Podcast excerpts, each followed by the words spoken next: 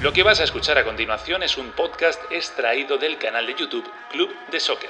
Si lo prefieres, puedes escucharlo y verlo en su formato original. Te invitamos a que te suscribas, entra en youtube.com barra club de soccer y no olvides activar las notificaciones, comentar y darle al like. Ahora, a disfrutar con el mejor debate y análisis de fútbol.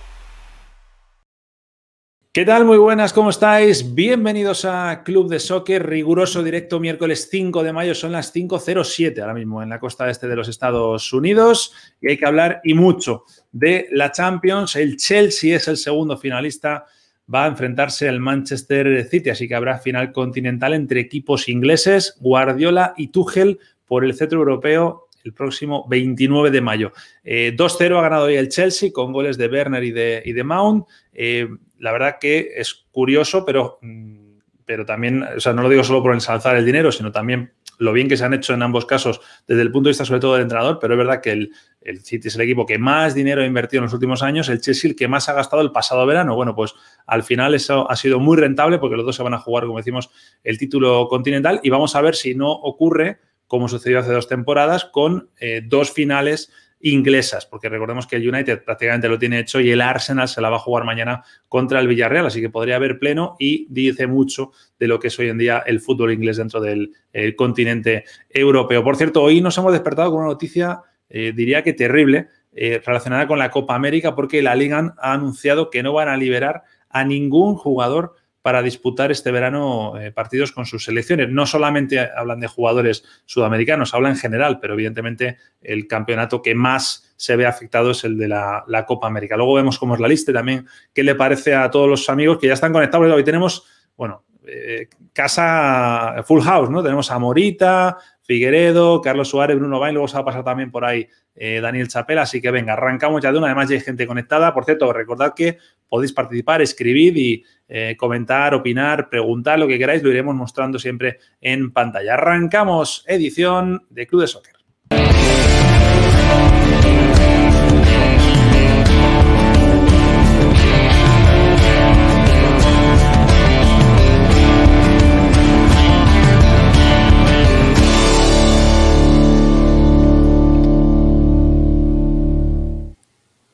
Venga, vamos a por ello. Mira cuánta gente, es que así da gusto, ¿eh? Morita, Figue, Brunín, Carlitos, ¿cómo estáis, chicos? Falta Dani, que ahora se suma. Todo bien, chicos. Gracias. Siempre da gusto estar en el. Poco, un abrazo.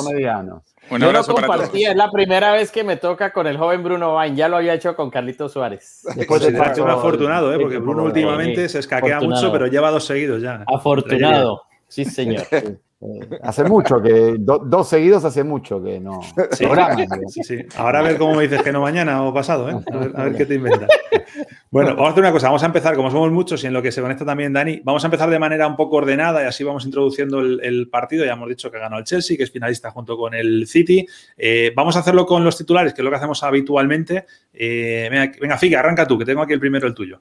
Muy bien, yo, voy a hacer un juego geopolítico eh, Brexit League, ¿eh? porque en definitiva esta Champions League se convierte en, la Champions de los equipos ingleses y, bueno, con autoridad, ¿no? realmente ya, ya hablaron en la pasada jornada de lo del Manchester City y a mí hoy me decepcionó el Real Madrid, esperaba otra cosa del Real. Eh, por momentos repetía el Chelsea la sensación del partido de ida, ¿no? No lo mataste en aquel encuentro en el Alfredo y Estefano. Ojo, con lo que puede pasar en la revancha. Bueno, se puso 1 a 0 y después cuando tenía para liquidarlo no lo hacía y seguramente muchos pensábamos que lo podía terminar pagando caro. Sin embargo, ahí está la realidad. Tendremos final inglesa de la Champions League en esta temporada. El Madrid ese rato que dice Figue parecía el típico malo de las pelis de zombies que le pegan disparos y no lo matan ni, de una. ¿eh? Pues Correcto. Eso parece. Espera, que somos pocos. Dani, Dani, Ahí estamos, ahora sí, ahora estamos. Ay, ahora sí. Ah, Oye, ¿qué, qué, qué, es esto que todos vinimos con algo azul? Ah, es verdad. Bueno, azul, ¿eh? Estás afinado, Dani. City Chelsea, ¿no? City Chelsea. Yo porque soy príncipe azul, debe ser. Eso es cierto, no, tiene razón Carlitos, es por el City Chelsea, por eso lo aclaró un poco Ale, ¿no? No pusimos de acuerdo. Yo voy de celeste, yo, yo voy de celeste. Es verdad, es verdad, hay distintas tonalidades ahí. Eh, Morita, venga, danos tu titular. ¿Por dónde le tiras tú? No, solamente quiero, con el saludo para los compañeros, para todos, la batuta melódica de Canté. Yo generalmente he admirado a este muchacho. Es impresionante el despliegue, el fútbol que tiene arrancando desde primera línea y la manera como acompaña a los demás. Es un jugador impresionante. A mí me parece que eh, es un elemento de verdad de lo mejor del último tiempo en el fútbol en su posición. La verdad es que da gusto verle, verle jugar, ¿eh? Eh, generalmente, pero es que ha hecho una eliminatoria tremenda. Brunín, a ver, te temo. Venga, ¿cuál es tu titular? uno no asocia habitualmente a Estambul como ciudad con los cristianos, pero habrá un monte cristiano en Estambul y, quiero meterme en alusión, obviamente, ¿no? Al, segundo tanto del Chelsea y a lo que hizo Pulisic, Christian Pulisic, en toda la serie, ¿no? Con esa frialdad eh, que fue muy llamativa en el gol en la ida y hoy también para meter esa asistencia. Cambió, creo, mucho el partido con su ingreso o terminó de darle un impulso el Chelsea eh, y, y, el segundo gol tiene una enorme cuota eh, de responsabilidad positiva para el equipo de Tuchel lo que hizo el estadounidense, que además tiene esa, esa parte épica de convertirse en el primer jugador eh, estadounidense en disputar una final. Pero quiero recalcar lo de los equipos ingleses, porque viene a la memoria muy fácil esto de que hace dos años también hubo otra final de Champions inglesa. Y ese año la final de Europa League fue toda inglesa, fue el Chelsea Arsenal. También puede pasar lo mismo en esta temporada. Está claro, eh, puede ser poderío económico, podemos analizarlo largamente, pero los equipos ingleses se las traen y están demostrando una importante supremacía en el fútbol europeo. A ver, mis panas, cerráis la ronda de titulares. Venga, Carlitos. Bueno, mi titular va por, por, la decepción de los dos equipos eh, visitantes en el partido de vuelta. Y por eso yo me hago la pregunta. ¿Pensábamos que había vuelta o pensábamos que había partido de vuelta? Porque bien lo decía Ale y nos lamentábamos eh, en el momento que comentábamos y decíamos, en Valdebebas lo tuvo el Chelsea para golear los primeros minutos, 30 minutos al Real Madrid. No lo hizo y lo dejó vivo, lo puede pagar el Real Madrid no tuvo opciones reales de gol, las dos que tuvo, las que tuvo Benzema, tras el 1-0 la sacó Mendy y a partir de allí se diluyó, no consiguió inquietar al arco rival. Y lo mismo pasó con el Paris Saint-Germain. El Paris Saint-Germain tras el partido frente al Manchester City daba la sensación que el resultado era malo porque lo pierdes de visitante, pero de que íbamos a tener partido de vuelta. Para mí, los dos partidos de vuelta son de las peores semifinales que teníamos visto en la Champions en el último tiempo. Veníamos acostumbrados a que fueran competidas, a que fueran partidos de tú a tú. Y realmente no hubo reacción de los dos necesitados, tanto del Paris Saint Germain como del conjunto del Real Madrid. Una decepción para los fanáticos parisinos y por supuesto para los fanáticos del conjunto Carlitos, y más merecido, ¿no? lo del, del Chelsea. Interpreto por dónde vas. Eh, no le quita mérito a quienes resuelven la serie. No, para nada. Pero sí le quita, pero sí le quita eh, eh, mérito em, emoción. al rival que no compitió. No, sí, sí, compitieron. Sí, sí, eh, y emoción en los partidos. Claro, tenían oportunidad de competir y no la aprovecharon ninguno de los dos. Eso es lo que a mí me llama la atención. Es que no estuvieron ni cerca, ni cerca de competir ni de Bueno, pero esas son dos cosas distintas. No haber estado cerca y no competir, vos podés competir y que el otro futbolísticamente correcto. aplaste. Claro, y además, aparte del dominio que el Real estuvo un gol hoy.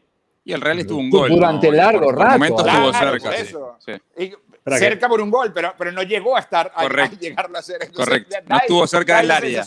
Y lo mismo pasó ayer con el conjunto del, del Paris Saint Germain en los primeros 30 minutos. Parecía que sí, y lo iba a tener, y no fue así. Al final del día fue un dominio total. Son los dos equipos que mejor han jugado esta competición. Sí, es verdad. Remata Dani. Por cierto, el próximo día que seamos seis, no vamos a hacer titulares, vamos a hacer eterno esto. Aunque está muy bien, ¿eh? me gusta, pero no, ¿por qué no? hace muy largo. Que no te que te encanta. Si no te gustara, si no te llegara a mí me pidieron un titular, un editorial. Titular o editorial. Ya, ya tenemos, ya protesta. Estoy en señal de protesta. debate el titular. no, señal de protesta. ¿Cómo que no, señor presidente? claro. Lo mantenemos, lo mantenemos, me habéis convencido. Sí, claro. Nos falta uno. votamos por la mayoría, votamos por la mayoría para mantener los titulares. Me, dijeron titular, no, editorial. Bueno, hágale. Dibujo, dibujo. Vamos a la junta, lo pasamos a la junta de la asociación. Muy bien, sí. Votos a favor, cinco, en contra, uno. Eh, me he dado, me he dado por aludido. de socios, amigo. Dani, titular, casi lo has dicho ya. En, la ¿Quién te dijo que este club es de los socios? Acá no se está. Hay dueños americanos. es cuando nos cuente que vamos a ir a la Superliga. La plata, la, plata la, pone el JP Morgan. No, Dios, Dios te oiga. Morgan Dios te oiga. dale, dale. pirata Morgan. Mi, titular es, mi titular es casi un suplente, porque no, no, no voy a ser muy original, ¿no?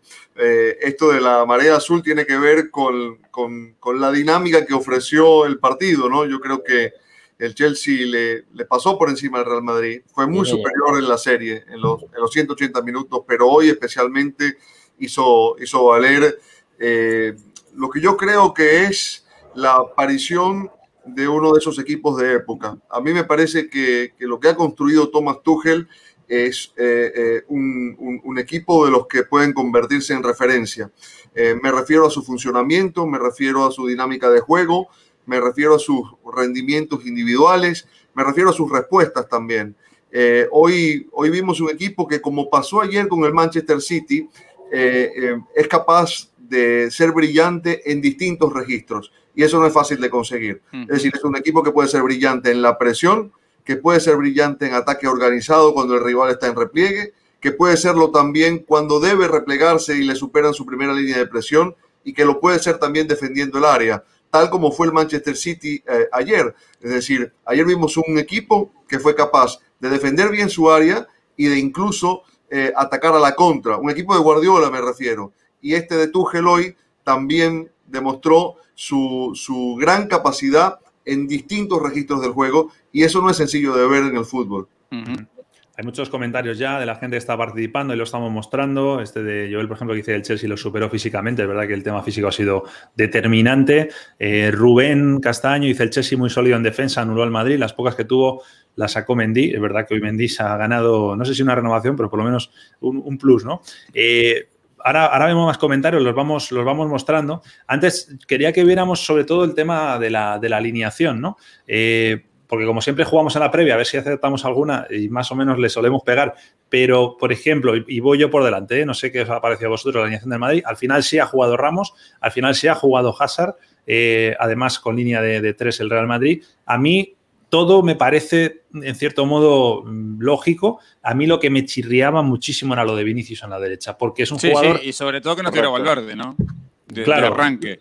Lo de Valverde a lo mejor la explicación está en que lleva mucho tiempo metido en casa, digamos, pero es verdad que Vinicius para que sea peligroso tienes que tenerlo más arriba y en defensa, evidentemente, no es una virtud de Vinicius. No sé si por ahí coincidís o, que. Y ya había jugado el verde por ahí, por eso lo dice Alex. Sí, ahí, arranca perdiendo, ahí arranca perdiendo el partido de Zidane. Yo no tengo ninguna duda con respecto a eso. Es que cuando pones a Vinicius por la otra banda, lo retrasas casi como lateral lo pones a preocuparlo más en defensa que en ataque, pues le quitas un arma un puñal a, un equipo cuando tiene que salir a buscar el resultado. Y no siempre caza el tigre. Es decir, uno, yo, cuando uno veía el, el, trámite del partido, y, voy a utilizar un, un, simbolismo bastante trágico, el, el, Chelsea era un funerario que tenía el cadáver en el ataúd, pero no lo cerraba. No lo cerraba. No le ponía la tapa encima, porque aparecía Courtois, sacaba una, dos, tres, cuatro. Eso quería decir que la defensa estaba muy alterada en distancias. Ramos no estaba pasando por un buen momento. Por eso es que, sí, muy líder, muy importante el espíritu del equipo, pero a veces contra un equipo tan rápido como el Chelsea en esas transiciones de defensa-ataque, que bien lo decía ahora Daniel, saltando esas líneas de presión, pues quedó obviamente a merced de un Courtois y de su talento. Entonces, por esa razón, eh, apenas esto termina corto. Y porque, y porque no tiene Chelsea a Lewandowski. Porque donde tenga eh, Lewandowski. seamos tan fanáticos, Juanfe, del diario del lunes y, digamos, eh, podría haber funcionado Ramos. Y ayer hacíamos una encuesta entre todos los que seguimos el fútbol europeo, si tiene que jugar o no. Yo, te creo, yo te creo a vos, pero no era una obviedad que iba a jugar mal. Jugó mal, seguro. Eh, tampoco es una obviedad. No es que haya jugado mal, se le ha visto que no está, que no está físicamente. Correcto, correcto. Yo, Saben, saben, lo que creo con respecto a esto y por eso decía lo de Zidane. Eh, para mí es un error dejar a Valverde fuera del equipo titular para jugar con este esquema, pero además yo creo que insistir con la línea de tres cuando vos no tenés a todos tus defensores en plenitud es asumir un riesgo doble. Es decir, a mí me parece que es un sistema que suele dar buenos resultados cuando vos tenés las piezas ideales para eso. Pero además de que sean piezas ideales, tienen que estar en su 100%. Y está claro que Sergio Ramos no estaba y no iba a estar en su 100%. Por eso me parece que Zidane asume un riesgo demasiado grande con apostar por la línea de tres. Pero eso, eh, Figue, aplica también a Valverde, es decir, lo del tema del 100%. Tampoco estaba al 100%. Como no estaba Hazard tampoco. Pero jugar con Hazard tampoco. Exacto, y, amortiguas y amortiguas. No, que entiendo, entiendo el malestar y de hecho lo comparto, que yo creo que va a de más apropiado para esa parte de la derecha del campo. Pero que digamos que hoy, hoy a lo mejor Zidane se ha puesto un límite y decir, bueno, tengo tres que podrían ser titulares en condiciones normales, no están bien físicamente, y ha puesto a dos y el tercero no le ha puesto. Es decir, que, además. yo creo que a lo mejor. Haber puesto a podría haber puesto. pero, podría haber puesto a Militao como lateral por derecho. Claro podría haber puesto a Eder Militao por, el lateral derecho y a Sergio Ramos y Nacho como centrales y a Mendy por el lateral izquierdo. Y ahí yo creo que la dinámica para el propio Sergio Ramos podía ser diferente. Por eso digo, me parece que apostar a la línea de tres fue demasiado arriesgado. Y en ese esquema mantenemos a Valverde afuera, está bien. Pero después, lo de Valverde creo que tiene que ver también con lo de Vinicius. Es decir, poner a Vinicius en ese lugar, comparto con Mora, era dejar afuera a Valverde, pero además sacrificar lo que es el fuerte de Vinicius, que es de la mitad de la cancha hacia adelante. Vinicius no ha estado ni para atacar ni para defender, es un jugador que no ha estado. Hay, varios, Nacho, ¿no? O Hazard tampoco. pero el caso de Vinicius es, más, es más por el entrenador. O sea, en concreto se le ha cargado el entrenador. Los demás es un tema físico. Lo puso en una posición donde, no era. Nacho tampoco tuvo un buen partido. Eh, son muchas aristas. Es decir, pero bueno, si le salía, al final del día, estamos hablando del genio sin Zidane. Esos son los riesgos que hay que tomar, ¿no? Es cierto, yo, por ejemplo, era de los que te decía ayer, Nacho, que tenía que jugar Sergio Ramos sí o sí, que era el espíritu de Ramos, y hoy quedó demostrado que no estaba para ser titular. Y es así. Bueno, yo, yo no creo, a ver, voy a, disentir en algunas cosas y en otras voy a estar de acuerdo. Yo, yo no creo que, que el partido del Madrid se le haya ido por Ramos. Es decir, que, que, que, haya sido la inclusión de Ramos un factor tan importante para explicar esta derrota. Eh, creo que, cuando pone Ramos, arma la línea de tres justamente por lo mismo que hizo la vez que Ramos volvió de la anterior lesión, ¿no? Para, resguardarlo, para protegerlo. Eh, lo de Vinicius, de entrada, eh, lo había utilizado una vez como, como carrilero. De entrada lo, lo entendí, desde la intención del entrenador. Otra cosa es lo que pasó en la práctica y realmente Vinicius no gravitó, no gravitó ni en defensa ni en ataque. Lo que sí me llamó la atención es que Zidane no tuviera una respuesta mucho más eh, rápida para intervenir sobre lo que estaba ocurriendo.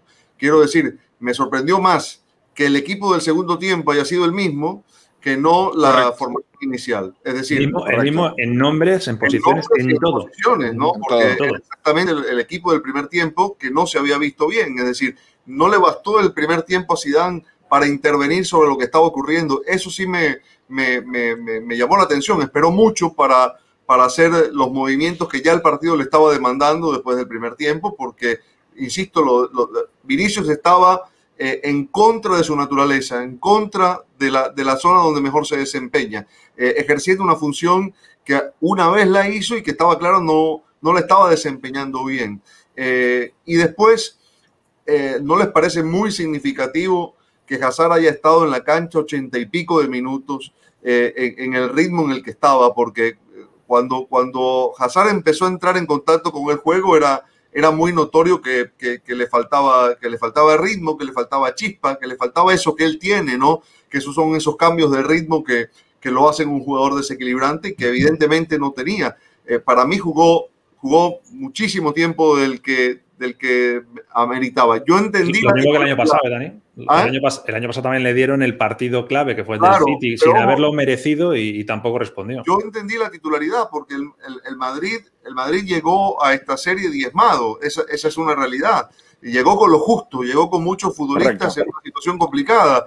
Eh, yo eso lo entiendo, pero eh, a mí me parece que Zidane debió haber intervenido antes al equipo cuando, cuando era más que evidente que no le funcionaba. Incluso yo creí que, que iba a desestructurar la línea de tres e iba a ser línea de cuatro para el segundo tiempo, buscando tener un elemento más en el medio, porque se lo estaban comiendo. Oye, lo que es el. Quiero hablar luego del Chelsea, pero por cerrar un poco el capítulo del Real Madrid. Em, hoy estamos con, el partido de hoy muy, muy reciente y demás, pero haciendo un balance general de la Champions, es una buena temporada del Madrid, ¿no? Teniendo en cuenta lo, que ha sido el año, todos los problemas que ha la vuelta, eh, ¿temporada integral o Champions? Hablo en este caso de la Champions, de, la Champions, sí, porque, entiendo porque la liga no se ha terminado. Es decir, no es lo mismo ganarla que quedar segundo, que incluso podría quedar. Sí, hablo de la Champions. Y, yo levanto la mano el primero como mea culpa, porque es verdad que yo de, los que decía que yo creo que el, creía que el Madrid no le daba para la, para la Champions. Nadie, se ha quedado un partido. Nadie, nadie. De verano nadie, apostaba porque. Bueno, había gente que decía que sí, ¿eh? No, y, y, te digo además, pudo haber sido épico y hasta heroico llegar a una final en medio de un equipo remendado y que con todo y eso siga peleando la Liga Española, porque la Liga Española no se, ha, no, no, se ha, no se ha terminado. Y un detalle más que quisiera agregar de mi parte, cómo es el fútbol y sus revanchas, ¿no? En diciembre pasado salió Tuchel del PSG, toma al Chelsea y llega a una final. Y su reemplazo Pochettino queda pegado de la final precisamente de Manchester City. ¿Cómo son las cosas, no? ¿Cómo es la vida? segunda final consecutiva para, para Tuchel, ¿no? Como, como entrenador. Exactamente. Exactamente.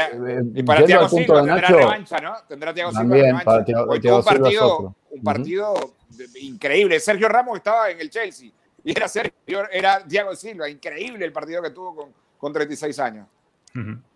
Sí, yo coincido, ¿no? Para mí es eh, excelente. Digamos, en algún otro momento uno podía decir, no, pero el Real Madrid igual eh, aunque tenga algunos jugadores diezmados por camiseta, este, la mística. Ahora con todo esto que estamos hablando de los equipos ingleses, de nuevos actores, ayer eh, hablábamos en Club de Soccer del PSG instalado definitivamente en la conversación, eh, ya no siendo solo un equipo de millonarios, sino acostumbrado a jugar estos partidos importantes.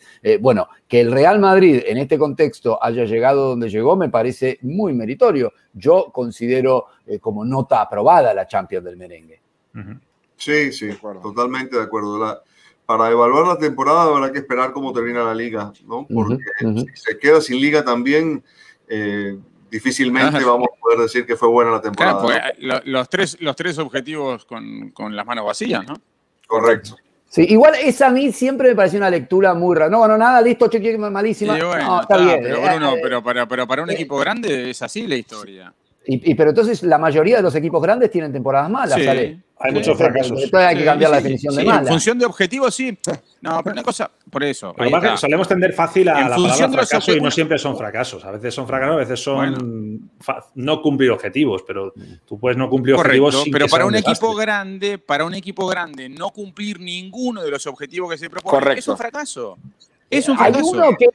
tampoco, tampoco hay que tener miedo a la palabra. Digo, a, veces dramatizamos, a veces dramatizamos Está bien, pero a veces dramatizás el, concepto de fracaso no como si fuera el fin del mundo y yo no lo entiendo así. Yo lo que digo es que para un equipo grande... es como decir, yo no sé, no entiendo muerte como algo mal. Fracaso es una palabra. No, pero oye, la, la, Liga Española eh, en los últimos 20 años la gana o el Barça o el Madrid. Tampoco es que hay mucho, ¿no? Ese es un buen punto. Que no, no el Atlético se coló desde que llegó el Chelsea en 2008. Una liga, una liga de dos pero ¿por qué, nosotros, ¿por qué nosotros a veces somos tan ligeros y sí podemos usar la palabra éxito, pero la palabra fracaso como que nos suena horrible? O sea, el, éxito, El, éxito, el éxito sí está totalmente, ¿no? Además, no solo el término medio, ¿eh? No, son éxitos o son fracasos. es así. a ver, por supuesto que es distinto en la manera que se despide el Real Madrid de esta Champions que la manera que se despidió el Barcelona el año pasado. Está clarísima la diferencia muy grande.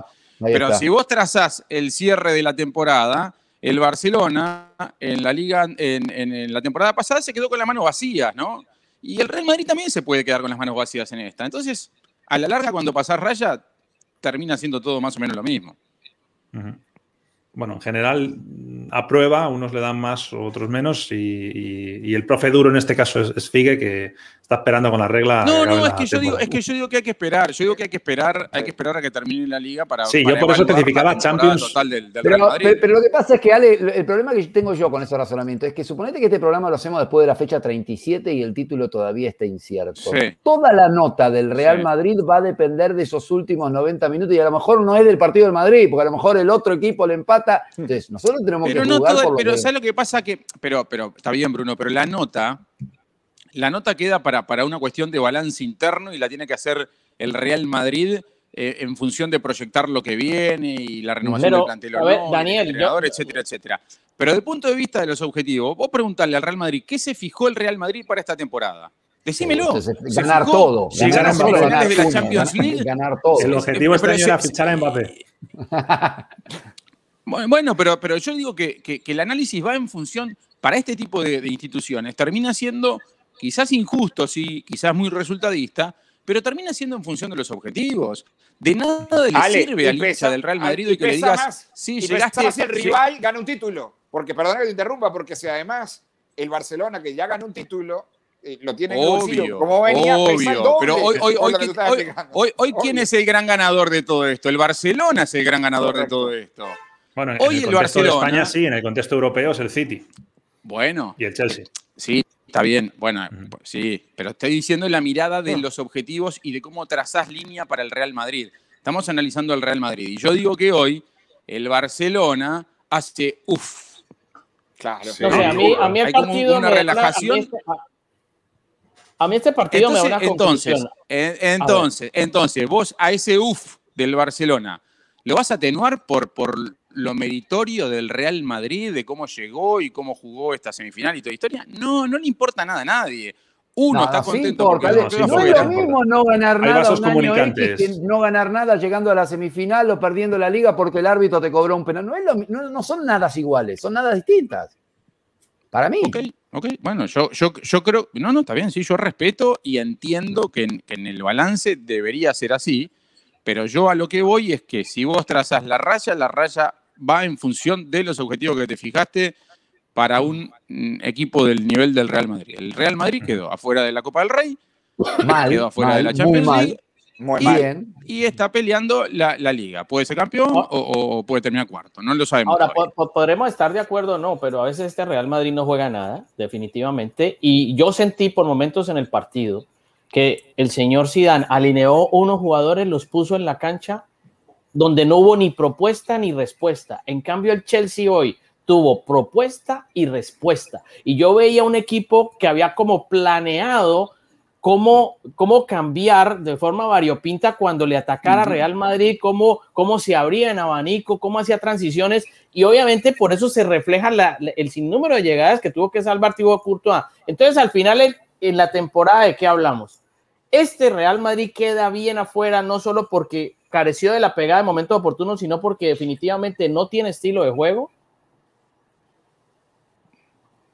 yo creo que si, esa es, la si es una pregunta al aire, Juanfred, yo creo que termina quedando fuera, no por una cuestión de estilo de juego, porque contra el Liverpool y, sobre todo con el Atalanta, que era el peor momento, demostró que se veía un estilo de juego, que no era el más idóneo o el más bonito, pero resultó, había un plan para poder conseguir esa victoria. Y ese plan, la idea del técnico, que fue ensuciar el partido, sobre todo el partido de ida, que lo ensuciaron muchísimo con los mediocampistas y los tres en el fondo, le funcionó eh, vistoso o no, el plan funcionó. Yo lo que y, con una identidad de juego, con varias identidades, que yo creo que ese es el mérito que tiene Zidane de, de poder mutar, de poder cambiar este, e, el esquema de, de, este equipo. Yo, Ahí, eso es lo que, lo, que yo, lo que yo siento, cambia mucho este equipo. Yo, quiero decir, de verdad, lo que, lo que me deja a mí el, el Chelsea es que eh, debe haber muy pocos equipos en el mundo que hoy se le puedan plantar a, este Chelsea de Tuchel y, poderle competir digamos, con posibilidades de ganarle una serie, ¿no? Eh, creo que uno de esos equipos es el que va a jugar la final, que es el, que es el Manchester City. además estilos eh, muy, muy distintos. Me, refiero, me refiero a, que eh, estamos hablando de un, de un equipo muy bien estructurado, muy bien armado. parecía un milagro, ¿no? Que Tuchel lo haya hecho funcionar tan rápido, porque fue llegar Tuchel y, comenzar a hacer cambios, cambios significativos, ¿no?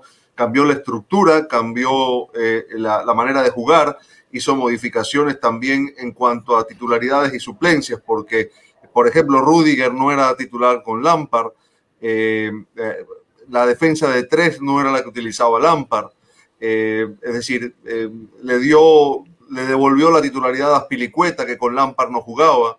En los primeros partidos, Jorginho y ¿Eh? Canté jugaron juntos. Jorginho y Canté, Dani. Que Jorginho, estaba borrado. Pero, pero Dani, más allá de todo eso, yo me, yo me sorprendo es la nómina de jóvenes que tiene. Es que, a ver, el Chelsea, que el Chelsea y este Manchester City, porque a mí me dicen, el Manchester City tiene una billetera gorda, sí, tiene un, un dueño que tiene millones y millones de dinero en, su, en el banco. Lo mismo pasa con, con el señor del Chelsea pero ¿cuáles son las grandes figuras de este par de equipos que llegan a la final de la Champions? Ahí está.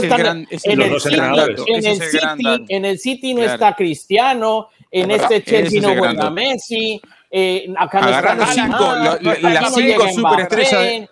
Por eso, agarrar las cinco, agarrar las cinco superestrellas del fútbol mundial, ninguno está ahí. Por eso. Si lo tirás a 7, capaz que vienen los equipos de autor. Y del Cuidado y Chelsea, 10, ninguno. Ale, Exacto. cuidado y 10 porque No, está De Bruyne en los 10 está De Bruyne entra- por ahí. De. Bruyne entra con los De Bruyne. No, no. está se te ahí con los 10. mete, Kanté se te mete. uno, se te mete, De Bruyne se te Pero- mete. No, no, Pero- pero- pero punto. con forceps no pasa también, ¿no? todos los años que no Exacto. esté, digamos, el top 6, o alguno lo puede poner a De Bruyne Entonces, en la no final es- de la Champions. No es solo gastar mucho, sino gastar bien, porque a veces se Es gasta correcto. mucho en, Y bien. superfiguras. Correcto, correcto. Entonces me parece interesante ese punto porque es como el triunfo de lo colectivo sobre lo individual, en definitiva, ¿no? Cual. En un deporte que es Correcto. estrictamente colectivo. El triunfo de los pitufos. Bueno, ¿Es tampoco así? son tan pitufos. Bueno, pero pues el muchachos jóvenes, Sí, sí, son sí, muchachos jóvenes que están Pero- haciendo camino. La diferencia, la diferencia de, de- de dinámicas de juego entre el Chelsea y el Madrid fue muy grande. Las diferencias físicas también fueron muy notorias. Y cuando digo diferencia física no me refiero a quién corrió más. Yo no hablo de eso, hablo de las diferencias físicas en los duelos. Eh, el, el Chelsea le, le ganó un gran porcentaje de los duelos al Madrid en las dos series. Es verdad que el Madrid consiguió agarrarse al partido en la, en la ida con, con ese gol de Benzema, que si nos ponemos a ver, hoy pudo haber pasado un tanto de lo mismo, porque Sí. también el Madrid tuvo ese par de acciones aisladas que pudieron haber Sí. terminado el gol, que hubo dos muy Y, y buenas. Mendy apareció ahí. Claro, y se- le- se le pudo haber dado como en, como en Valdebebas y agarrarse al clavo ardiente del partido y sostenerlo, porque después había que ver cómo reaccionaba el Chelsea. Pero en general, la- las diferencias fueron muy grandes. Y, y yo sé que no es el tema de hoy, pero hay algo que está ocurriendo en la Premier desde hace un tiempo que me parece significativo y que se está traduciendo en este dominio continental. Y es que eh, en Inglaterra ya no solo fichan a los grandes futbolistas del mercado, ya no solo pagan las grandes cantidades, ya no solo hay una equiparación en cuanto a grandes y pequeños porque reciben mucho dinero de derechos de televisión, me refiero para competir en el mercado europeo, eh, eh, equipos de media tabla en Inglaterra pueden pagar más que un equipo de, de tercero o cuarto puesto en España, por ejemplo, ¿no? Pero la gran distancia se está dando a nivel de entrenadores. Y yo sé que muchas veces Correcto. se dice que el porcentaje de influencia de un entrenador no es tanto como se piensa. Yo creo que es cada vez es más de lo que se dice eh, la influencia del entrenador sobre el diseño y sobre la, la construcción y el funcionamiento de los equipos, sobre todo cuando hablamos de entrenadores de élite. Y, y- y ahí está, y ahí está la demostración. Lo que construyó Tuchel en seis meses, lo que ha venido armando Guardiola en todo este tiempo. Son dos entrenadores de referencia. Y creo que hubo, hubo, hubo grandes diferencias del lado de los banquillos en esta, en esta serie. Yo no digo que Tuchel le ganó la serie a Zidane porque eso sería reducirlo a... a- No, a- no, pero tienes razón en eso, Dani. La, Pero- la Premier no ahora, de unos años para acá es una liga, eh, que se me entienda esto bien, que no lo digo en élite tono despectivo, es una liga de entrenadores. La élite está allí, con alguna excepción, con alguna Sí. excepción, pero la élite está allí. Exacto. Hace bueno, es rato, que hace incluso rato. por, por que algo está por allí un tal Bielsa también. Fuera de, pues fuera de lo, exacto, fuera del top 6 también hay entrenadores de élite. O sea, Ancelotti es un Cierto. entrenador de élite dirigiendo el Everton. Acaba de poner a, a Bielsa de- desde hace rato, desde la llegada, bueno, de- evidentemente de Klopp, pasando por, por Mourinho, por todos, por Van Gaal en su momento. Es una liga eh, eh, entrenadores. la, clave está en lo que dijiste ahí. Agarremos el décimo, el decimotercero del calcio de España y de la Premier y la diferencia en nombre, no el decimotercero de hoy, el de la campaña pasada, el del anterior, del anterior, del anterior, son nombres pero fuertes, nombres top, nombres que el que sigue más o menos el fútbol los conoce y al técnico, no sé. No, ¿quién y, está? y Bruno, y al que no conozcan, eh, lo googleas y es una leyenda en Inglaterra. Es un tipo que lleva entrenando la vida entera allí. Eh, Pero es que si la figura del entrenador no fuera importante en el fútbol, simplemente no existiría. Es decir, que como que dicen, no es que ese equipo juega Sí, solo. pero eso es otra ¿En cosa? Mora. No, no, no, pero por eso te digo, pero que ese equipo juega solo, eso tampoco es así. Ahora hay que decir también que los cuerpos técnicos de antes eran preparador físico, médico y el técnico. Hoy Psicólogo, es técnico psicólogo. y por el psicólogo. Hoy es técnico y que le 12 llevaban a tipos casa más. Y 12 20. tipos más. Son- sí, son entrenador de 20 arqueros, tipos, sí. entrenador de laterales, entrenador de zagueros de centrales, sí. entrenador de, vo- de volante, entrenador de, late- de- de delantero derecho, delantero izquierdo. Hay de todo. Eso, burocracia total. De 12 laterales tipos para ayudarle, para ayudarle a Ancelotti. No, de verdad. Yo te digo, es impresionante también. Oye, eh, tenemos final inglesa, ya lo hemos comentado. Ese eh, Chelsea City o City Chelsea, no sé quién ejerce de local. Eh, Juegan, por la Premier, ¿no? Ahora. Sí, este fin de Juegan semana, este sábado. aperitivo, aperitivo el sábado. Ese sí es en, en el Etihad. Eh, por cierto, ahora que dices eso, Figue, a mí me estaba surgiendo una duda mientras veía el partido. Eh, ahora hablamos de lo deportivo, pero siendo una final entre ingleses, con la que está cayendo en el mundo ahora mismo el tema de pandemia, no sé cómo de comprometido estará UEFA con sponsors, patrocinadores y demás pero ¿no es un poco una frivolidad llevarse esta final a Estambul? Yo sé que hay un compromiso adquirido, ¿eh? pero ¿no sería más lógico jugarla, lo digo fuera de broma, en Wembley y que se juegue en Estambul otro año? una cosa así, Nacho? Lo acabas de decir vos, yo sé que estaba... El año pasado se cambió, ¿eh? El año pasado era ah, Estambul y se fue a Lisboa. pero el impacto de la pandemia... Pero fue por la pandemia. No, pero además, además, además va, a haber, va a haber público. No, impacto, pero va a haber público. Va a haber público, ¿no? Sí, sí, sí, sí, público, sí. Y va a haber público. Si no hubiese público, pero, pero, capaz que es más fácil. No, pero escucha, no hay, el público no es local, el público que va a Champions es todo invitados. Vienen de fuera la mayoría, es decir, que los puedes llevar igual le van, a. Le van a dar equipo, le van a dar a cada equipo, le van a dar entradas. En teoría que no Yo creo que no. cada uno. Sí, sí, sí, ah, leí si no, que 4.000 a cada uno. Sin público puede ser, Nacho, pero si hay público metido eh, eh, en movimiento en la ciudad, se lo sacas un par de semanas, me parece que se un lío grande. Yo creo que Estambul hasta lo agradecería, ¿eh? Digo, porque preferirán agarrar una edición en la que vaya a viajar la gente de verdad en masa y vaya a sacarle de verdad un beneficio económico pues con hoteles, restaurantes. pero ¿cuándo le fue asignada? Perdón la ignorancia, ¿no le fue asignada una vez que la pandemia existía el año pasado? No, esto está de antes. Bueno, se la era la final del año pasado. era la final del año pasado que no se pudo jugar. Correcto. Ok. Exacto. Pero yo creo que también cuando se corre, se, corre con la pretensión o con la ilusión de que este año tuviéramos una normalidad que todavía no llegó pero entonces, entonces a mí no me llama tanto la atención lo que dice Nacho. A mí no, no me llamaría tanto la atención que hubiera una, vuelta de tuerca ahí. Este, la verdad que no, no. A mí me llama poderosamente la atención el hecho de que para el gobierno turco sea más importante la final de Champions con público que la Liga de Turquía sin público. Todos los partidos de la Liga de Turquía han estado sin público, pero la final de Champions tiene que tener público. Entonces, es decir, eh, el tema de la pandemia es menos en la liga, es más en la Champions. ¿Cómo es esto? ¿Cómo es esto? Yo honestamente no lo entiendo. Básicamente es dinero. Está buenísimo el punto porque además el otro día en Suecia vimos una, una protesta en un centro comercial de los hinchas de, me parece que era el Laika. Estaban todos los hinchas ahí. Claro, mirando un partido. Todos los mall abiertos, todos los mall abiertos, pero los estadios no. Se fueron a alentar ahí. Toda la razón se fueron a alentar ahí. Toda la razón del mundo. Tiene toda la razón Juan Fernando. Es que es una locura además eh, viajar, pero bueno.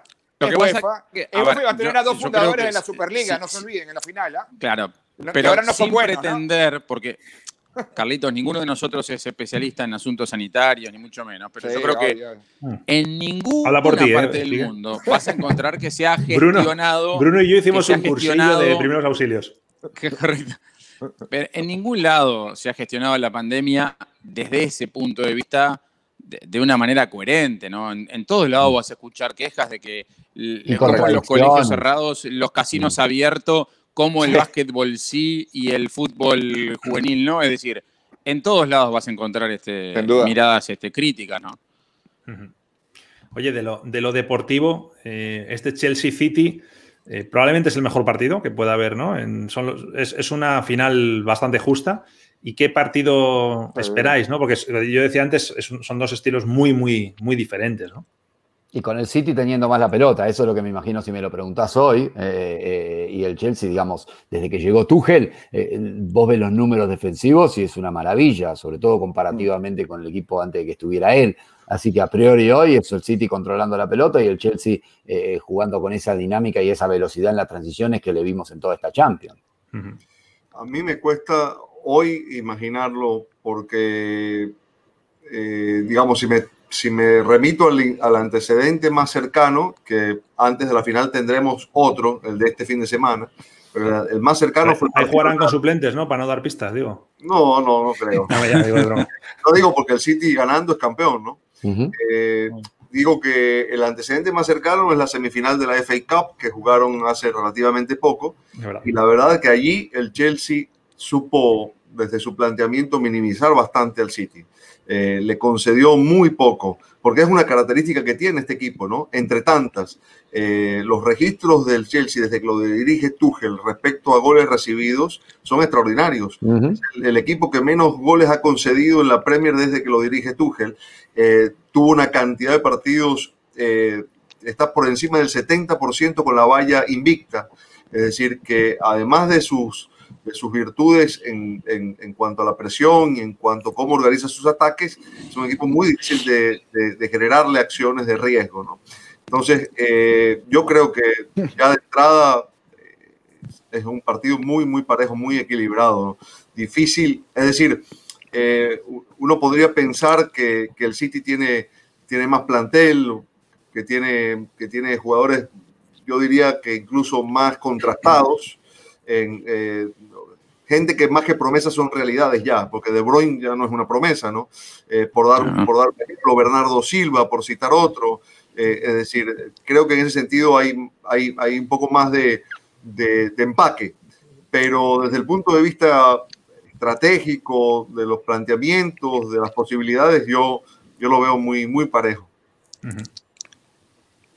Parejo, yo también coincido y, coincido con la, con la mirada de, de, Bruno también, porque, porque me imagino eso, un partido donde el Chelsea va a aguantar atrás, va a salir a defenderse y a tratar de aprovechar en esas transiciones en el fútbol asociado, poner la velocidad que, que ha demostrado con estos chicos, ¿no? con Maut, con Havertz, con, con Pulisic, que fue un, un, factor fundamental en la llave, ¿eh? lo del estadounidense ha sido realmente importante. Yo no estaría tan seguro del fútbol de posesión de Guardiola después de haber visto los goles de ayer ante el PSG, porque si se dan cuenta, los goles del PSG, que, le hace el PSG, uno de ellos es balón largo, es una, una situación que anteriormente era contracultural en él. Entonces, como una evolución, como Pero qué balón, ¿eh?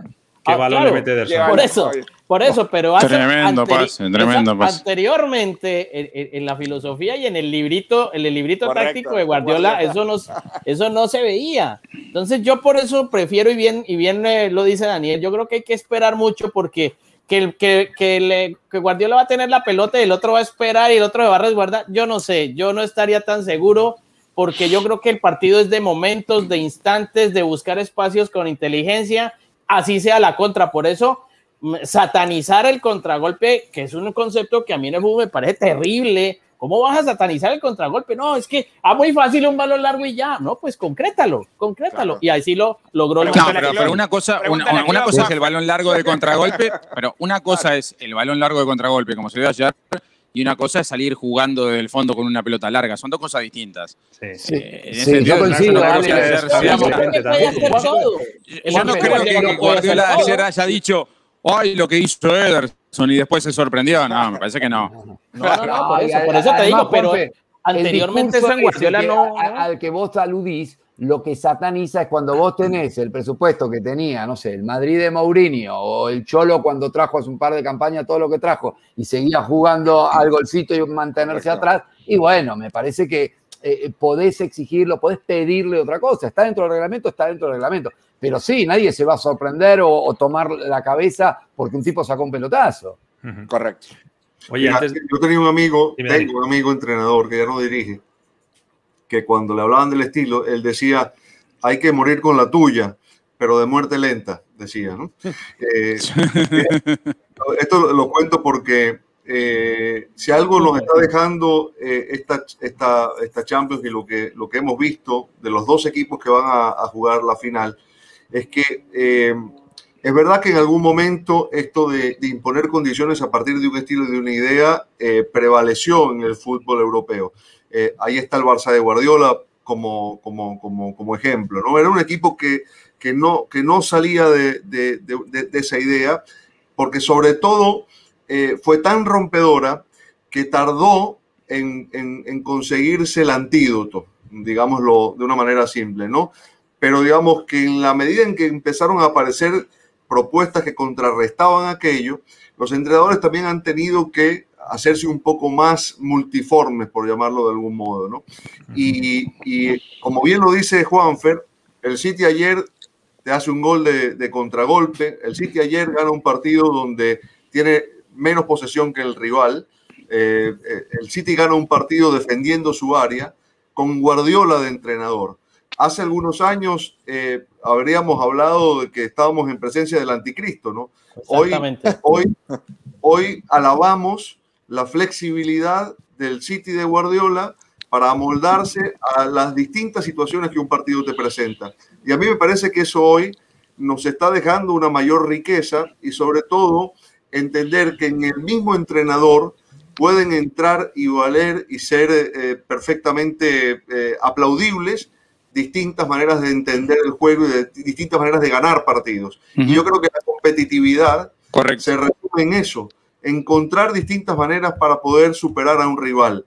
Y en la medida en que dispones de más registros de juego para ejecutarlo, tu equipo va a imponer mayor su dominio. Y esto hablando, por supuesto, de planteles, de élite, ¿no? Cuando juegan eh, los, grandes equipos entre sí, la diferencia muchas veces está, allí, ¿no?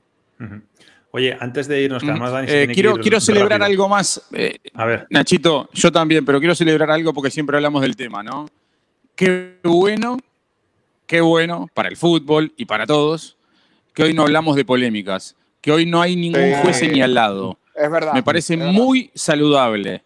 Me parece muy saludable. No, no Alejandro, tú das un pero también por los equipos y por los hinchas también, y por los hinchas también. tú das un punto muy clave porque después de todo lo que ocurrió con este cuento de la Superliga, que surgió el tema con Seferín, empezaron a decir que el Real Madrid se va a ver a lo mejor rapeado porque hay un problema, Seferín va a dirigir, no sé, un poco de situaciones alrededor de esto que un poco malsanas que también ponían mucho eh, en el, en el ojo de huracán a los árbitros. Entonces, este aquí el árbitro va a favorecer a este en contra del otro porque estuvo a favor de la Superliga.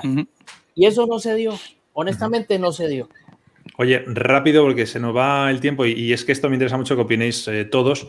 Eh, lo de esta mañana, lo de la Liga manifestando públicamente que no iba a prestar a sus jugadores, era un acuerdo de todos los clubes para este verano, para los torneos. Pues es un poco lo que tengo dudas. Muy buena pregunta, muy buena si pueden o no. Desde, luego, de momento ya han conseguido que hablemos de esto. Es un torneo oficial, ¿eh? ¿Eh? Claro. Es un torneo, oficial. FIFA, ahí es la Pero es un tema entre federaciones. Voy a jugadores de selecciones no es entre federaciones? Me voy a hacer autobombo, perdonad, porque es que es donde tengo la lista. Eh, jugadores que están en la liga y que serían jugadores para Coamérica, en, en, Brasil Neymar Marquinhos, en Argentina Icardi y María Paredes, insisto, pueden ir convocados o no, ¿eh? eh Maripán por Chile, Wilker Fariñez por Venezuela, Matías Suárez por Uruguay, ahora te cuento quién es Matías Suárez, es decir, que ya lo he buscado. Eh, Trauco de Perú. a mí me llamó la atención lo de Matías Y Andrés Cubar de Paraguay. No, Pero a ver, la pregunta, Nacho, ¿qué aducen? ¿Qué tiene de distinta esta Copa América que cualquier otro verano? ¿Qué? ¿La pandemia? Entiendo, que entiendo que desconfiarán de la organización de Copa América, no lo sé, pero desde luego quedan fatal porque hay una Eurocopa también. no, no, no, aquí hay un tema, aquí hay un tema en este momento, yo tengo información oficial en las últimas horas, hablé con alguien que conoce el tema. Es probable que Colombia se baje de la Copa América por, por el tema social que estamos viviendo en los últimos... ¿no? ese es un tema, ese es un tema álgido. En este momento no, le puedes. seguro, seguro. es un tema álgido. Entonces, en este momento no puedes garantizar seguridad para celebrar un evento. Ahora, se dice en la Comebol en Luque, en el edificio de Luque, que Paraguay va a ser la nueva sede de la Copa de América porque hasta Argentina se piensa bajar de la misma porque hay problemas de pandemia y demás. Entonces, yo me imagino que Francia. una semana problema en Argentina, claro. También, también Francia dirá, bueno, pues es que aquí hay, eh, aquí hay inversores, eh, Mónaco ha invertido en esta clase de jugador y no quieren que se ponga en peligro un activo como su jugador. Me, parece una barbaridad, entiendo cómo, pero no son los dueños. Es, probable que todos estos problemas que vos estás señalando hagan muy dudosa, y estoy siendo eh, generoso con el adjetivo, la celebración de la competición. Pero si se celebra, ¿quién sos, Francia, para vos decir que no pueden ir? ¿no? Pero, y además la Copa Oro, porque la Copa Oro se, se desarrollaría en Estados Unidos porque salía yo destaco Copa América porque nos toca más de cerca, pero afecta a todos. pero, Estados Unidos, dentro de todo, la lógica por lo menos está mucho mejor que lo que está sucediendo en nuestro continente. La única, cuestión, aquí, la única cuestión aquí es saber si la, la, disposición parcial que, que la FIFA eh, eh, hizo para que eh, aquellos lugares donde hubiese condiciones sanitarias especiales digamos, y permitiesen a los clubes no ceder a los jugadores, si eso va a seguir vigente o no, ¿no? Porque era una medida temporal. Eh, digo, de esto se valieron los equipos europeos para no ceder a los futbolistas para la eliminatoria sudamericana y por eso se suspendió. Y de hecho se canceló la, claro, claro, por eso. Pero yo digo que si la, si la Copa América se confirma, supongamos que la Conmebol logra este, encontrar una sede o, que los problemas en Colombia se, se, se disipan, no sé si la Copa América se realiza, a mí me parece que ahí se queda la, la, la Liga sin potestad de frente a, la FIFA y frente a las asociaciones correspondientes, ¿no? Este, me gustaría saber lo de Matías Suárez, Nacho, porque no, no, no, ya veo en la selección ahora. Lo, he metido en la lista porque River se nacionaliza. Me apareció como no, no. A ver, no, me aparecía como internacional y lo he buscado y efectivamente jugó tres partidos en 2018 amistosos contra Brasil, Francia y Tailandia. Y el partido contra Uzbekistán, que fue otro amistoso, no llegó a jugar, estuvo en el banquillo. O sea que sí es internacional con Uruguay. Eh, no tiene opciones, por lo que veo, de ir hasta Copa América, pero bueno, que es, uno que podría ir y no le van a dejar, en teoría. Ah, apellido para ser delantero de Uruguay tiene. Eso sí, eso sí. Lo digo yo. Es lateral derecho, ¿eh? para dar más detalles. O sea que delantero no será, pero eso sí. Oye, son las casi las seis. Eh, Dani, tú te tienes que ir. Yo, mm, quien quiera seguir un poquito más, seguimos. ¿Quién, quién, quién tiene que irse? ¿Quién tiene que quedarse? No, Dani.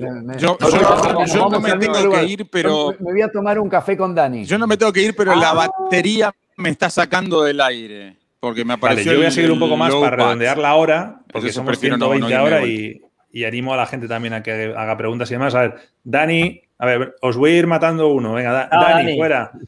Bruno, ¿tú qué Gracias, chao. Bruno se va. Carlitos, ¿te vas? También, hala, fuera. No, no. Figue, ¿cómo vas? Hala. No, no, no, no. Sí. No, no, que. Has quedado congelado, eh, eh, Figue. A ver, no, no, no quería que me mataras, pero, pero no hay más remedio que matarme. Venga, pues también. Un abrazo grande. Me queda, me queda Mora, ¿te asesino también a ti o no? No, no, no, no. Podemos completar la hora si quieres, no hay problema. Sí, quedan nueve minutos para hacer una hora clavada. Así la. Mira, es que además está viendo mucho la gente que lo está viendo. Son 150 y tantos. Lo que voy a hacer aquí, mira, voy a quitar el, lower y vamos a ir viendo qué dice la gente. Bueno, vamos a ver algunas. A ver, aquí saludan al, equipo. Es verdad que somos hemos sido muchísimos, ¿eh?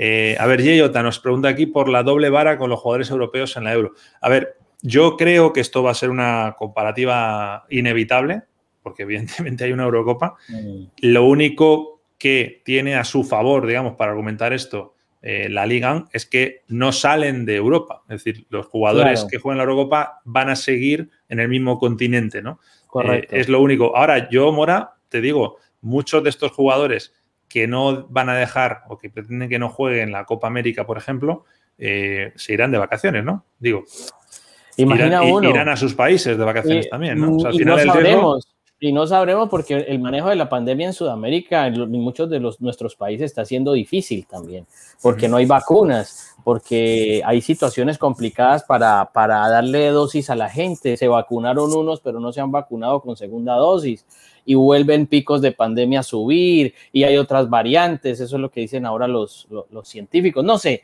yo creo que mm, no estaría muy seguro de que muchos de estos jugadores que están en Europa regresen a Sudamérica de vacaciones, porque pues más allá de temas familiares está también ponerse ellos mismos en riesgo y poner en riesgo a sus familias.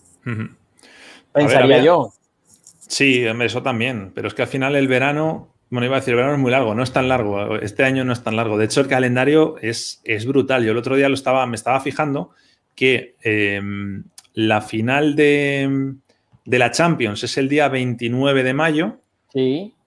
Y la, fecha de eliminatorias, por ejemplo, en Conmebol, es el 3 y el 8. 3, 4 y 8. Son los es decir, estamos hablando de que un jugador que. ¿Quién puede ser? Que pues Agüero, por ejemplo, podría ser uno de ellos. Se me ocurre así a bote pronto. Que juegue la final. No, que juegue la final de Champions. Gabriel Jesús. Claro, otro. Eh, juegan el día 29 o están como casi el 29. Tienen que celebrar lo que puedan y volar corriendo porque tienen. Es que lo del día 3 no es un amistoso para preparar la Copa América. Son partidos de clasificación para el Mundial. Y luego viene la Copa América. Y la Copa América acaba el 11 de julio. Y la siguiente temporada eh, los entrenamientos comenzarán solamente pues una semana después. Entiendo que los que juegan Copa América van a tener más tiempo de, descanso. Es una locura esto, Mora. Es que todo se ha visto alterado por este tema de la pandemia, Nacho. Es que todo, todo esto está siendo desconocido, el manejo en, las propias ligas, en los propios gobiernos. A veces ellos ni se ponen de acuerdo. Mira, por el tema de, de, la ausencia de público en los escenarios. Es, muy complicado. Yo creo que todos estamos aprendiendo de algo que nos sorprendió, de algo que nadie esperaba y cuando te coge algo de sorpresa al principio no sabes cómo reaccionar y como que en el camino vas aprendiendo, como que vas adquiriendo conocimiento para tratar de resolverlo. Vamos a ver, porque está habiendo ya muchísimas lesiones este año eh, y sí tiene relación directa con, la falta de preparación física y todas estas cosas. De acuerdo. voy a poner otra vez la lista. Eh, tú imagínate ahí los nombres que estamos hablando que se quedarían fuera, ¿no? O sea, estamos hablando en Brasil, mira, había un comentario que me ha hecho gracia y, lo apoyo en cierto modo. Era, mm, a ver, ¿dónde está? Carlos Leal decía que a Brasil no le molestaría no tener a Neymar con tal de tener a Gabigol. Yo, yo siempre cuento la misma anécdota, eh, que lo he contado varias veces, hace poco lo conté, no sé si estabas tú ese día o no. Eh, eh, la Copa América que ganan en 2019, me acuerdo que la conversación estándar en los taxis o en los Uber con los conductores era menos mal que no está Neymar, porque Brasil era más equipo, más, más, bloque, más grupo y, es así, pero más allá de eso, que tú no puedas contar otra vez con tu máxima estrella, como es el caso de aquí, ¿no? O, por ejemplo, Maripán, que es un central muy, muy fiable, Fariñez. Fariñez eh, para Venezuela, pues un No, no, es todo, es todo. Trauco en Perú, pues, pues también. Por supuesto, por supuesto. Imagínate, imagínate que Navas que no fuera con, Costa Rica a Copa Oro. No, no, no, tremendo, sería tremenda, no, tremenda baja para, para cualquiera de ellos. Yo no sé lo de Cubas en Paraguay, no sé si el técnico lo tenga en cuenta mucho a Andrés Cubas, pero ahí hay muchos jugadores importantes y bien lo dices, incluso la prensa brasilera en algunos partidos de eliminatoria llegaron a mencionar que juega mejor Brasil sin Neymar que con Neymar, ¿no? Entonces, no es que, claro, es un jugador desequilibrante de una gran técnica y parece que es muy buen compañero al interior del grupo, pero no creas, hoy los entrenadores buscan también que eh, este, eh, esta clase de jugadores puedan unir a los demás en torno a la pelota dentro de una cancha y no que haya una disrupción. ¿ves? Entonces, aparentemente lo que genera Neymar es precisamente lo contrario. Pero es un hombre que atrae, que es un hombre de, mercadeo, de mercadeo. De esto también es un negocio, hay que mostrar las figuras, cómo vamos a tener una Copa América sin Messi. Y te, digo más, es una sensación de, de, los aficionados, de la prensa y tal. Pero yo, por ejemplo, dentro de la concentración de Brasil, que la, que la mamé porque estuve todo el, todo el, todo el mes con ellos, eh, era al contrario. O sea, Neymar dentro de ese grupo es un jugador muy importante, más allá de lo futbolístico. O sea, es un tipo Tite le quiere como si fuera un hijo mm. eh, y la mayoría de los compañeros eh, le, adoran. Entonces, eh, es un poco ese contraste, ¿no? Entre, entre. Porque, a ver, Brasil con Neymar o Brasil sin Neymar sigue siendo el mejor equipo de Sudamérica. Estamos de acuerdo. No, por supuesto. Además, pero varios escalones por encima. No, pero además, no, y ahí está Argentina y también está Uruguay. Siempre toda la vida han sido esos tres equipos los que han marcado la pauta Sí, pero a día de hoy, Mora, hay una diferencia. Bueno, no, pero es que además hay un detalle, claro que no sé cómo esté ahora con este tema de la pandemia, es que el talento en Brasil nace silvestre, ¿ves? Entonces, eh, eso, es, claro, tú los encuentras fácil. En, Brasil a un niño le tiras una pelota con la mano y te la para con el pecho, no, no, se cubre con la cara, no, no, te la para, te hace 31. Y, y, y, y Romario nunca me olvido, Romario, que fue un tremendo jugador Romario, lo mejor que yo haya visto en mi vida. Dijo, en el último tiempo a Brasil, dijo, ha jugado tan mal y no hemos vuelto a ganar muchas cosas porque nos pusieron zapatos a los que jugábamos descalzos en la playa. Así dijo. Entonces, ella quería decir, nos pusieron muchas obligaciones. Entonces, ahora hay que marcar, tirarse al piso, esto. Y entonces, yo creo que, lo que, lo que es que ahora no nos dejan salir de fiesta como hacía yo. Y hacía bueno, a lo mejor también hay de eso, porque el jugador brasilero y el jugador sudamericano en términos generales es muy de eso, de festividades. Y, bueno, el, en términos generales, el jugador de fútbol. No, yo no voy a ponerle aquí que la diversión tiene, tiene solamente una bandera o un himno, porque todos somos así.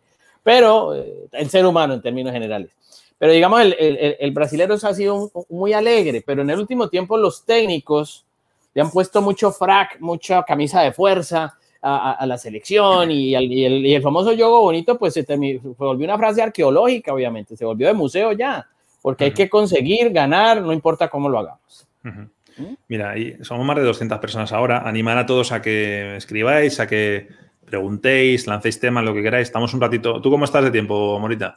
Bien, todo bien. ¿Tienes que cerrar la tienda de deportes? Ahora, ahora tengo que cerrar, sí, porque estoy vendiendo las últimas y estoy recibiendo donaciones para las camisetas.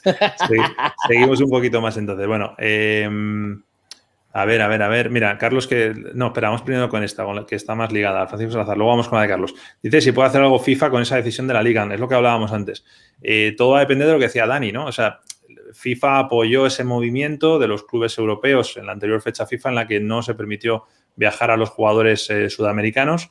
Eh, pero era una, una, decisión temporal, un apoyo temporal. Es decir, vamos a ver qué pasa porque ahora ya no es, que no es que las eliminatorias no sean importantes, ni mucho menos, son incluso más importantes que la Copa América, pero mueven menos dinero. Es decir, tú en una Copa América tienes comprometidos sponsors, tienes comprometidos derechos de televisión. es decir, lo de las eliminatorias lo puedes recuperar en algún momento. Copa América se juega o no se juega. a, mí lo que me, a mí lo que me comentaba este directivo eh, era incluso que como está el calendario tan apretado, ya el próximo año es mundial y no se ha definido los clasificados. Estamos, nos estamos quedando ya sin fecha. Y menos mal que se juega en diciembre. Y, bueno, además, pero entonces todavía no se ha determinado los clasificados al Mundial, que es el próximo año, está a la vuelta de la esquina. Los equipos no han tenido fechas FIFA, no han tenido trabajos, han cambiado entrenadores, pero no han tenido fogueos. Entonces muchos de los entrenadores o seleccionadores nacionales tratan de hacer, tratan de hacer microciclos, pero tampoco es posible por temas de pandemia, no les prestan los, no les prestan los, los jugadores. Es, es, muy complicado. Entonces estaban. Bueno, imagínate ahora los proyectos como Colombia, como Chile, que encima están cambiando de entrenador. Correcto. Entonces imagínate eso. Ahora, una, una, situación, una situación que yo, que yo manejo es la siguiente: es que me comentaba él. Incluso estaban pensando en últimas que la propia Copa América diera los cupos al Mundial, porque no hay fechas estaba alguien lanzando la idea. eso sería, sería un poco injusto. ¿eh? Pues, por eso te digo, pero como el tema está así tan apretado. A, Bolivia le quitas la altura, también a, Ecuador, o sea, quitas muchos parámetros que hay en torno al fútbol sudamericano, que es lo que le hace pues, especial. Barranquilla también, que Barranquilla. Y al revés, claro no, y al revés, y a Colombia y Argentina los favoreces porque Claro, pero también eso tiene una ventaja, que en esa Copa América tienes a todos los jugadores durante un mes, que no lo, que no lo vuelve a tener un entrenador así, los tienes, los trabajas, le das su idea de juego, repites, entrenas, repites, automatizas, haces movimientos, todo lo demás, y además de conseguir los puntos y de pronto ser triunfador de Copa América, pues consigues el cupo al Mundial. Entonces, yo no sé, honestamente te digo, esto ha sido tan terrible, lo de la pandemia, que a la gente la tiene pensando en muchas, muchas cosas y muchas soluciones, porque siguen pasando los meses, se siguen cancelando fechas FIFA, no hay partidos y resulta que el Mundial está a la vuelta de la esquina.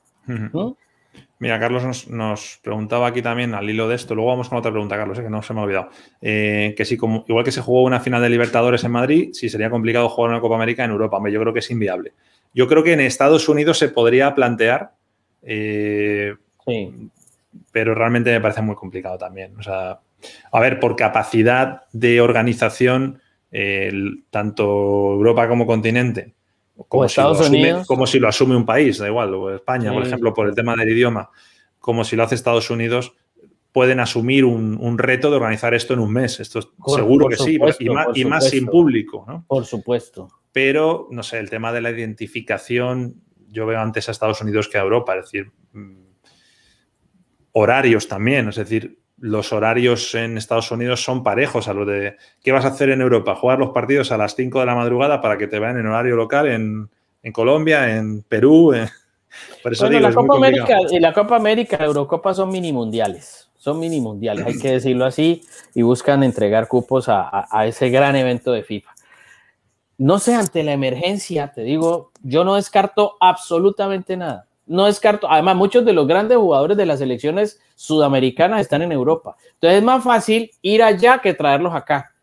Te evitas el jet lag, te evitas muchas cosas, pasar de un país a otro en Europa es mucho más sencillo que un viaje de 6, 7 horas en avión de, de Europa a Sudamérica. No sé, eh, eh, hay muchas circunstancias que están sobre la mesa. Ahora habrá que ver los costos, quién asume eso, si hay el presupuesto para todo ello, porque esto trae, esto trae mucho desarrollo económico y muchas cosas donde tal vez muchas elecciones y muchas federaciones intervenidas, recordemos, muchas elecciones sudamericanas han sido eh, investigadas por FIFA, hay directivos complicados, hay una, yo creo que la Federación de Bolivia está en problemas de plata, la Federación Venezolana, En fin, no sé si tengan todo el dinero para asumir un desplazamiento a Europa un mes o un desplazamiento a Estados Unidos un mes. Eso no, lo sé. Hay federaciones que tendrían, tendrían que recibir ayuda seguramente de. Por supuesto, y la FIFA, tendría que meter mano, o la propia Conmebol, por supuesto. dice, dice Luis Cabero aquí, en relación a lo que estamos hablando, si las eliminatorias Conmebol se pueden jugar a una sola vuelta, una sola rueda, y que los seis mejores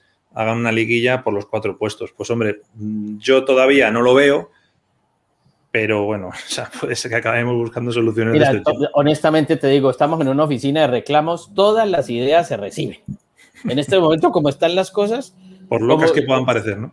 Ah, sí, por, sí, todo se recibe. Honestamente, para salir de este, de este problema, de este atolladero, de cómo estamos, incluso, incluso hasta cancelar la Copa América, hasta cancelarla porque no están, Dadas las, no están dadas las condiciones. Yo te digo, yo estoy a favor en este momento de que en Colombia no se haga la Copa América. Yo personalmente te digo, ah, la van a hacer en Paraguay, en Perú, en no sé dónde, ok, pero en este momento en mi país por cómo están no, las cosas. No, no están, no estamos. pensemos que de aquí a un mes la cosa. Por un tema de salud, de vida, no sé, en este momento no. De pronto, ojalá en una o dos semanas se pueda arreglar, no sé.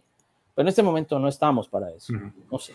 Mira, eh, explicarle aquí, eh, David, eh, David José dice, Europa no deja entrar sudamericanos, es imposible. este, este tema de la, de, la, entrada a los países, sí es verdad que, por ejemplo, yo hablo de España, que es lo que conozco más. Entiendo que los otros países, al ser zona de Unión Europea, serán los mismos criterios pero, pero es verdad que no, no sudamericanos, tampoco puede entrar gente de Estados Unidos si tú no eres ciudadano. O sea, yo en mi caso, por ejemplo, que tengo las, dos opciones, yo puedo entrar tanto a España como a Estados Unidos, pero en general no se puede. Sí que creo que si se llegara a organizar esto en Europa, que insisto, lo veo muy remoto y muy imposible, pero si se llegara a dar, entiendo que se haría una excepción con nombre y apellidos de todos los que participan en la Copa América y que estarían en una hipotética burbuja. Esto es, esto es fantasía mía que me estoy imaginando, ¿eh? no quiere decir que eso vaya, vaya a ser así. No, yo lo veo, honestamente te diría, si en algo, en una, digamos, en caso de emergencia rompe el vidrio, dicen por ahí, eh, yo de verdad pensaría en Estados Unidos, porque Estados Unidos aquí ha creado burbujas para eso. La burbuja de la NBA, ¿Cómo terminó la MLS la temporada anterior, Nacho? Con una burbuja en Orlando y eso dio buenos resultados. Tal vez si se puede hacer aquí algo similar, pueda, pueda, pueda ser una vía de escape para, para cumplir con el torneo, porque hay un tema, es que lo de la Copa América ya hay plata involucrada de patrocinadores y ellos ya adelantaron mucho el 70% de eso. Entonces ya se hicieron refacciones en escenarios en varias ciudades. claro, claro, es que ahí hay un tema muy complicado, hay un tema muy difícil. Dos preguntas aquí de José Jiménez. Por un lado, que con esta esto es un comentario. Con esta situación que estamos viviendo en el mundo, yo opino que esas competencias deportivas deberían quedar aplazadas por yo, yo, yo, estoy de acuerdo. Sí, sí, pero ya estamos, lo que decíamos, en un punto en el que cuando ya ha habido eh, flujo de dinero a favor de organizadores y esos a su vez lo han derivado en federaciones y demás, pues es así. O sea, una Copa América, eh, con Mebol le paga a cada equipo ya solo por participar X, X millones ahora no se juega y ¿qué pasa? Eh, están las federaciones como para devolver ¿no? el dinero, ¿no? No, pero yo, te puedo, yo te puedo decir, yo, yo que soy de Cali, ya... Eh, José Jiménez es de, es de, Barranquilla, por cierto. El gobierno, bueno, un saludo para José, eh, el hombre de ser hincha de Junior, tu papá. Te iba a decir, o tal vez digo yo, no sé, tal vez. Eh, te digo, el alcalde de esa ciudad, de, mi ciudad, ya invirtió dinero en el estadio en refacciones para la Copa América. O sea, ya se adelantaron trabajos en muchos de los escenarios en Colombia para la Copa América. Y entonces, si vas a reclamar ese dinero, ¿cómo lo devuelves? Entonces, ahí hay un, ah, bueno, ahí hay situaciones bien, bien difíciles, bien difíciles, eh, digo yo, en temas legales para tratar de solventar. No sé cómo será, porque no soy abogado además. Claro. Eh, a ver, más cosas. También decía aquí José Jiménez que esto si era preguntas, si la final de Champions la van a jugar en Inglaterra. Lo hemos hablado antes. Eh, yo no sé si se va a dar el caso o no, pero sí me parece que es ético plantearlo. por el tema de cómo están las... De verdad que Europa está bastante mejor que Sudamérica en ese sentido, pero también está mucho peor que como está Estados Unidos. Es decir, que no me parecería una locura, ¿no? Como lo hemos hablado ya antes, Mora, que sí, sí, jugar en, Wembley, por ejemplo. Por supuesto.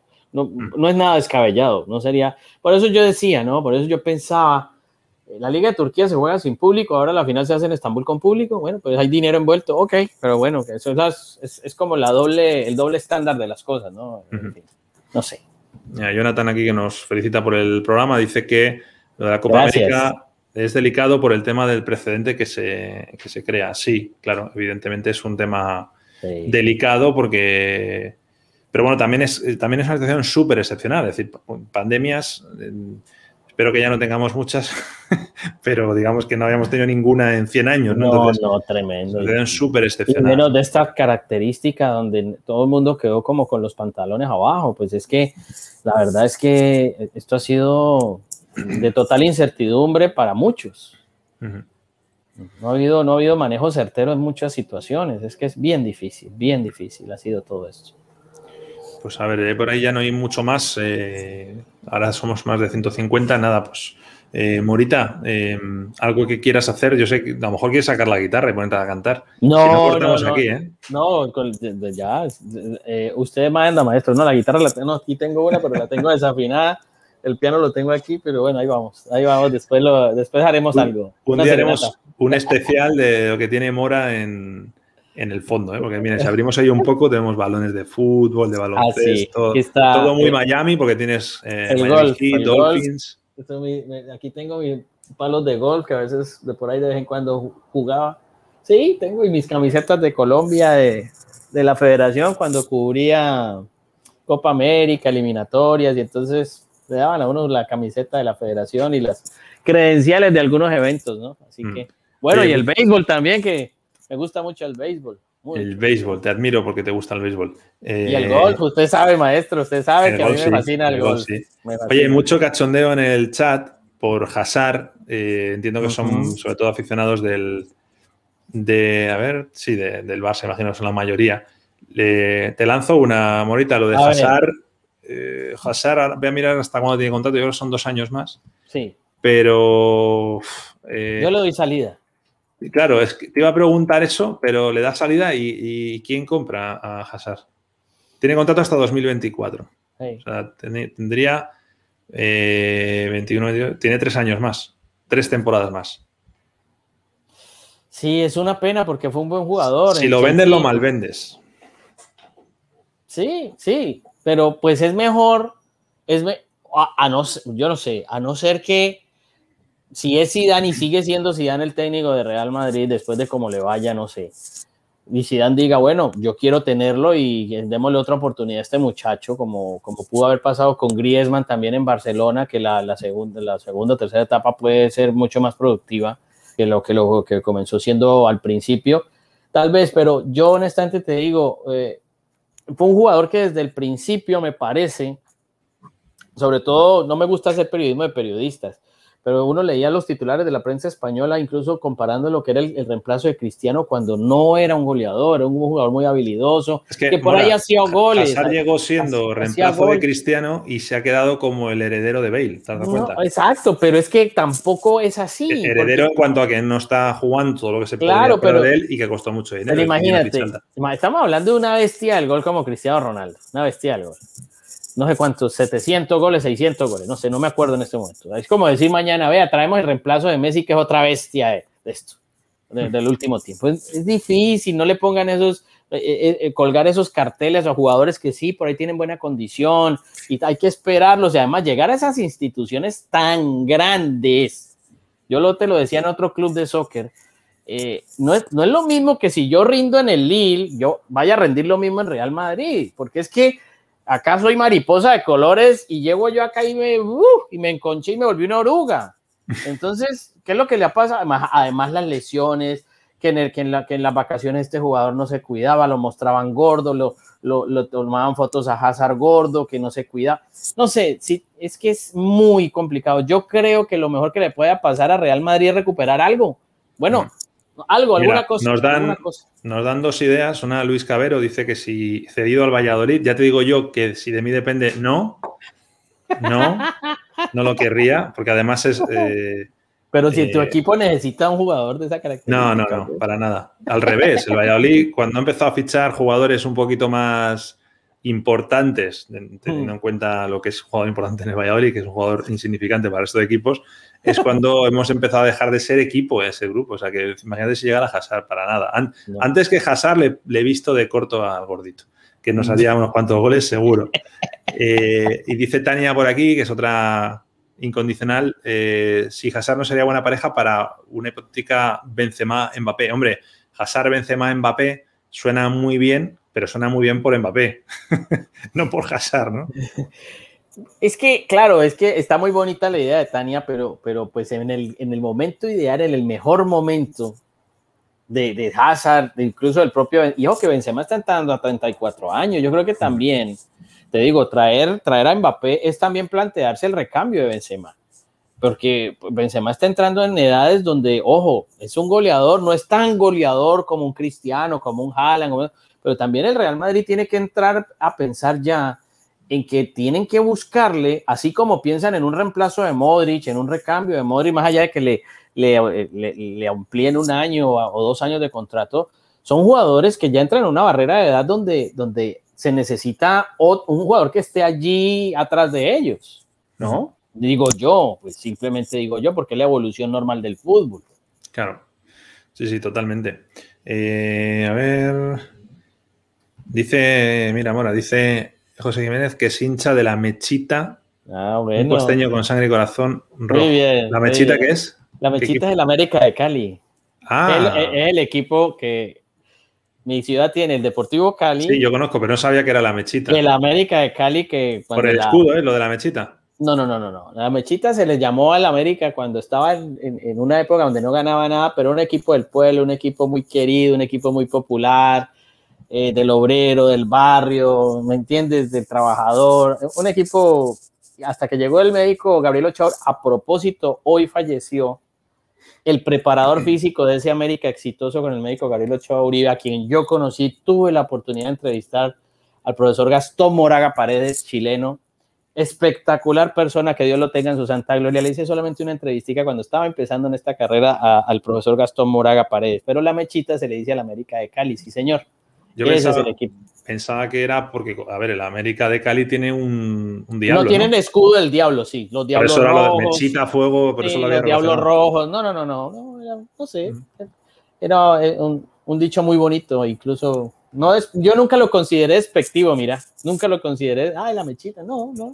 No sé, me parecía chévere. Sí, sí, está bien, está bien. Además, porque muchas de mi familia son hinchas de ese equipo, de, del América de Cali. Algún día desvelaremos cuál es el equipo de verdad de Juan La selección Valle, joven. Ahí, ahí tengo la camiseta de la selección Valle. No, te cuentes. Usted sabe que eso es así, joven. No, yo, yo, yo sé cuál es. Yo sé cuál es. la selección Valle, maestro. Sí, sí, sí. Vale, vale. Ya, ya nos lo contarás otro día.